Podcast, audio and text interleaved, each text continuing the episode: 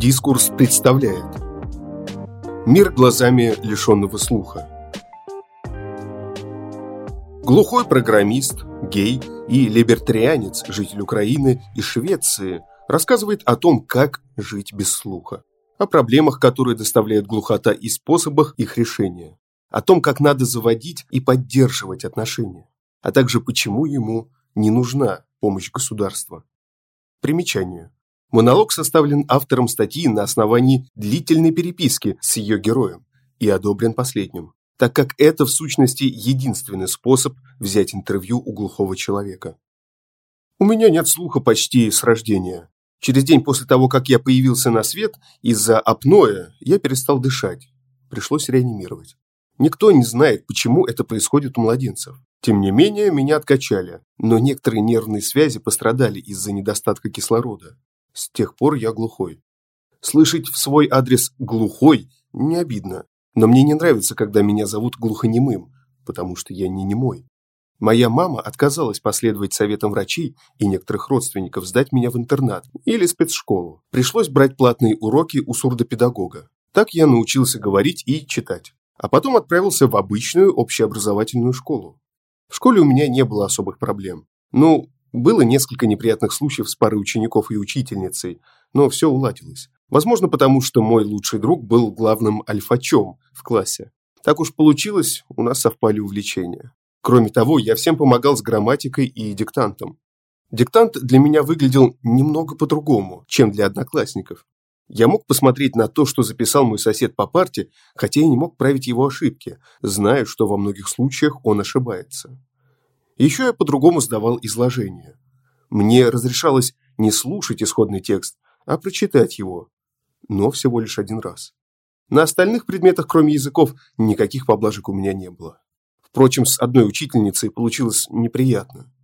Она отказалась верить, что я не слышу, гнобила, ругала, обвиняла меня в том, что я просто выпендриваюсь. Конечно, я пожаловался, и ее приструнили. А через месяц после скандала она умерла. Карма. По работе с такими отношениями сталкиваться почти не приходилось, так как я работаю удаленно. Но в институте была пара сумасшедших преподов, ну и несколько раз нахамили в транспорте и в банке. Надо сказать, по ощущениям в обществе больше людей, готовых помочь, чем хамов. Например, однажды, когда я ехал в автобусе, имея право на бесплатный проезд, кондуктор отказалась его принять, заявив, что я все подделал и притворяюсь. Заступилась пассажирка-попутчица, которая даже заплатила за меня. Тогда я был маленьким, 13-14-летним робким школьником и не вполне понял, что произошло. Даже не знаю, что бы я сделал в таком случае сегодня. Может быть, смолчал бы и заплатил этой девушке, а может быть, снял кондуктора на телефон и выложил в Фейсбуке. Страна должна знать своих героев. Я не владею жестовыми знаками, так как никогда их не учил. Когда я общаюсь с людьми, это либо переписка, либо я читаю по губам и говорю, как умею. Я знаком и с другими глухими людьми, но только с теми, которые тоже брали уроки и теперь общаются с окружающими, как и я, полноценно, произнося слова и читая по губам. Конечно, не всегда читать по губам просто. У каждого человека своя артикуляция. То есть у некоторых людей легко получается читать по губам, а у других нет. Моя семья и друзья специально тренировались, но незнакомых людей читать бывает сложно. Например, однажды я сел с родными в метро в Швеции, а сосед-турок заинтересовался тем, как я могу читать по губам и как я стал глухим. Оказалось, он знает много языков. Он захотел проверить мое умение читать по губам. Я ожидал от него английского и шведского, но долго не мог понять, на каком языке он все-таки говорит. Оказалось, он говорит по-русски. Самые сложные звуки для считывания по губам – это свистящие и гортанные. «С» и «З» можно легко спутать с «и», а «К» и «Х» вообще невидимые. В общем, если хотите смутить глухого, скажите ему катехизис. Из тех языков, которые я знаю, сложнее всего читать по губам на английском. Многие слова звучат одинаково. Многие буквы сглатываются. Hi. Who are you? Well. I'm fine, thanks. Вот это трудно читать. Возможно, дело в недостатке практики, а возможно, в превалировании движений языком над движениями губами, которые присущи языку в целом. Нам, глухим, легко читать по губам только тет-а-тет. Когда собеседник общается в группе, на лекции, в обращении президента или ролике на ютубе, это очень сложно. Особенно неудобно бывает за праздничными семейными ужинами. Я вообще не понимаю, кто что говорит. Еще хуже в толпе. Один раз я ходил на Майдан, когда был в Киеве. По делам, за пару дней до учинения беспредела ментами все еще было тихо и мирно. В толпе вообще не понимаешь, что происходит. Поэтому я не люблю крупные города и толпы. В Швеции, где я часто бываю, к глухоте вообще относятся по-другому, чем в Украине. Если я покажу шведу, что не слышу его, почти каждый сразу поймет и напишет то, что хочет сообщить мне на телефоне. Персонал в кафе, в музеях это тоже учитывает. Один раз, когда я был в шведском музее, который собирался закрыться, так как прошел рабочий день, а я не слышал объявления об этом, работница пробежала три этажа за мной с запиской о том, что музей закрывается. И таких примеров много. Почему? Случаев штрафа за хейт-спич я тут не припомню. Наверное, дело в менталитете и в политике толерантности и гуманности. Если судить по шведам, наверное, дело в основном в менталитете. Шведы очень сильно боятся публичного осуждения и всегда стараются помочь всем нуждающимся, как могут. Такое впечатление, что им неловко, что они живут намного лучше всех в мире. Не думаю, что в том отношении, которое выказывается ко мне в Швеции, существенную роль сыграло государство. Я либертарианец, но не думаю, что между моим отношением к государству и шведским обществом есть противоречие. Ведь кто воспитывает в людях терпимость к инвалидам? Кто заставляет государство воспитывать ту же терпимость? Заинтересованные люди. Меня лично не заботит, должны ли люди относиться к глухим так, как надо. Пусть выскажут свою ненависть, как хотят, только пусть не жалуются, что на них смотрят, как на идиотов. Все равно найдутся те люди, которые заступятся.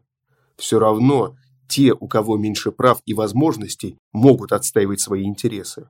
Сначала путем заявления, что у них есть права, и они тоже обороняются, а потом диалогом и просвещением.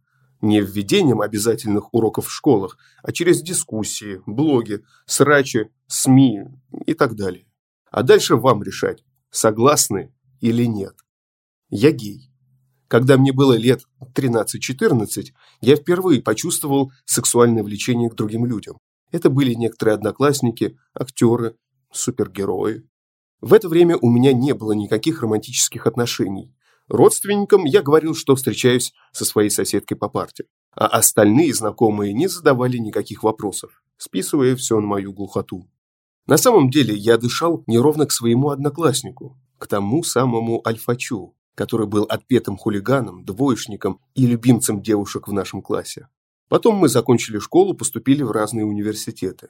Тем не менее, у нас были общие хобби, мы общались и, в числе прочего, играли в видеоигры. Мы не прекращали общаться. Однажды, когда я в очередной раз остался у него дома, мы вышли на балкон покурить кальян и начали драться за единственную оставшуюся подушку. Он выиграл, а я сказал, «Тогда ты будешь моей подушкой, сука», и улегся на его плече. Я постоянно опасался, что зайду слишком далеко, что потеряю его как человека, отношения к которым были для меня очень важны. Однако в этот вечер все окончилось сексом. Мы провели вместе шесть лет, при этом он для виду встречался с девушками и не заявлял публично, что является би. В конце концов, мы расстались по этой причине, и теперь моя жизнь связана с другими людьми. Хоть я и гей, но отрицательно отношусь к левацко-феминистскому дискурсу. Я считаю, что мужчины в мире от рождения ограничены в правах, в первую очередь на жизнь принуждаются к службе в армии под страхом уголовной статьи и заставят рисковать своим здоровьем, а то и жизнью ради чужих интересов. Кроме того, ограничены репродуктивные права. Например, если женщина забеременела и не хочет делать аборт, ты обязан платить алименты. И семейные. Развод и раздел имущества всегда происходят в пользу женщин, вне зависимости от их образа жизни и личных качеств. В правосудии охотно верят ложным заявлениям об изнасиловании и тому, что все мужчины – зло и твари. Геев и бисексуалов ненавидят и травят сильнее, чем лесбиянок и бисексуалок. Нигде в мире не запрещены лесбийские отношения. Родился с членом – значит виноват. Причем все эти проблемы систематически обесцениваются. Очень бесит, когда ко мне обращается человек, я показываю ему, что не слышу, а он говорит погромче. Я показываю указательным пальцем на свое ухо и перекрещиваю руки, отрицательно качая головой. Это обыкновенный и понятный жест, но многие все равно не понимают и продолжают еще громче. Еще раздражает тот миф, что глухие не могут учить иностранные языки. Я, помимо русского и украинского, знаю английский и немного шведский. По английскому в школе я вообще был одним из лучших в классе. Еще бесит, что многие услуги в интернете оказываются только по телефону. Типа, подал заявку или заказ. Мы приняли, ожидайте, мы вам перезвоним. Когда мне звонят, я тихо ругаюсь и забиваю. Или, в крайнем случае, обращаюсь к родным или другу за помощью. Иногда сбрасываю, но бывают настойчивые дятлы. Если звонок с незнакомого номера, скорее всего сброшу или не стану брать, пока не перестану звонить. Нельзя сказать, что я не слышу звуков совсем. Со слуховым аппаратом что-то улавливается. Слуховой аппарат – это, по сути, усилитель звука, только настроенный под слух конкретного человека.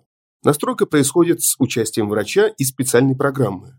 Он произносит какие-то фразы, закрывая свои губы, чтобы я не мог читать по ним. Спрашивает, что я услышал, и просит повторить за ним. Исходя из моих ответов, он устанавливает нужное усиление громкости для тех или иных частот. Но все равно даже с аппаратом различать звуки сложно, многие кажутся мне одинаковыми. Когда вы думаете о каком-то понятии, ну, скажем, об автобусе, у вас одновременно в голове звучит звукосочетание «автобус» и появляется картинка большого пассажирского транспорта. А о буквах, которые составляют слово «автобус» или «бас», вы и не вспоминаете. А я, когда я думаю об объекте, фокусируюсь скорее на названии объекта, чем на нем самом. Когда я был маленьким, я думал не словами, а образами. Но с образованием совсем разучился и стал думать словами.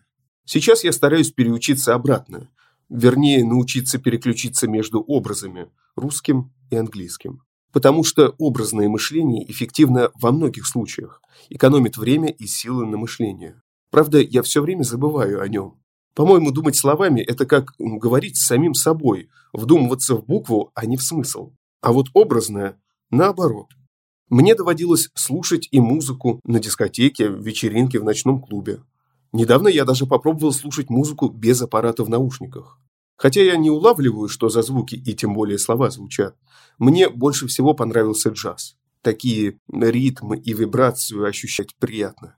Стихи я не люблю ни слушать, ни писать. Но могу оценить хорошую рифму. Один мой друг экспериментировал со мной и гитарой. Выяснилось, что высокие частоты я совсем не улавливаю, а низкие более-менее, если приложить к ней ухо. Если за окном звучит салют, я слышу. Когда открывают бутылку шампанского, я слышу чпок, но не слышу шипения. Еще, если мимо рядом со мной проезжает большая машина или поезд, то я услышу вжух, а не только почувствую дуновение ветра. А вот крик, сирена, звук бормашины у стоматолога – это все я не ощущаю. Когда в школе из-за скрипа некачественного мела об доску раздавался этот звук, от которого уши в трубочку сворачиваются, я видел, как у одноклассников перекашивались лица, но не слышал ничего. Вообще, любые звуки, которые я слышу, пугают. Это как если вы сидите у себя в одиночестве, глубоко вовлеченные в какое-то занятие, никого не ожидаете, и тут мама вдруг хлопает по спине «Не сутулься!». В детстве у меня в квартире был звонок со световым сигналом, чтобы я понимал, когда кто-то за дверью. Сейчас я полагаюсь только на телефон и интернет. Ну и на кота. Коты, кстати, понимают, что я не слышу. Всегда демонстративно открывают пасть и мяукают мне в глаза, когда им что-то надо. Могут царапнуть лапой или прыгнуть прямо на клавиатуру. Хотелось бы иметь средство, которое улавливает устную речь и переводит ее в письменный текст. Те решения, которые есть на рынке, совсем неэффективные. Но, тем не менее, технические новинки помогают мне гораздо больше, чем государство. Последнее помогает откровенно на отъебись. Платит пособие копейками, около 50 евро в месяц. Да и все. Еще утомило обязательство каждый год проходить осмотр в больнице. К счастью, после моего совершеннолетия это стало необязательным. А когда я пытался получить бесплатный проездной на автобус, еще будучи несовершеннолетним, мне отказали. Твой папа и так много зарабатывает. Просто посмотрели налоговую декларацию и какие-то документы про доход. И сказали, что мы можем обеспечить себя сами, а не способных обеспечить себя еще до хрена. Кажется, в законе прописано, что бесплатный проезд полагается только малоимущим инвалидам моей группы. Впрочем, я особо не вникал, потому что могу обеспечить себя сам. Автор Глеб Струнников. Читал Николай Носачевский.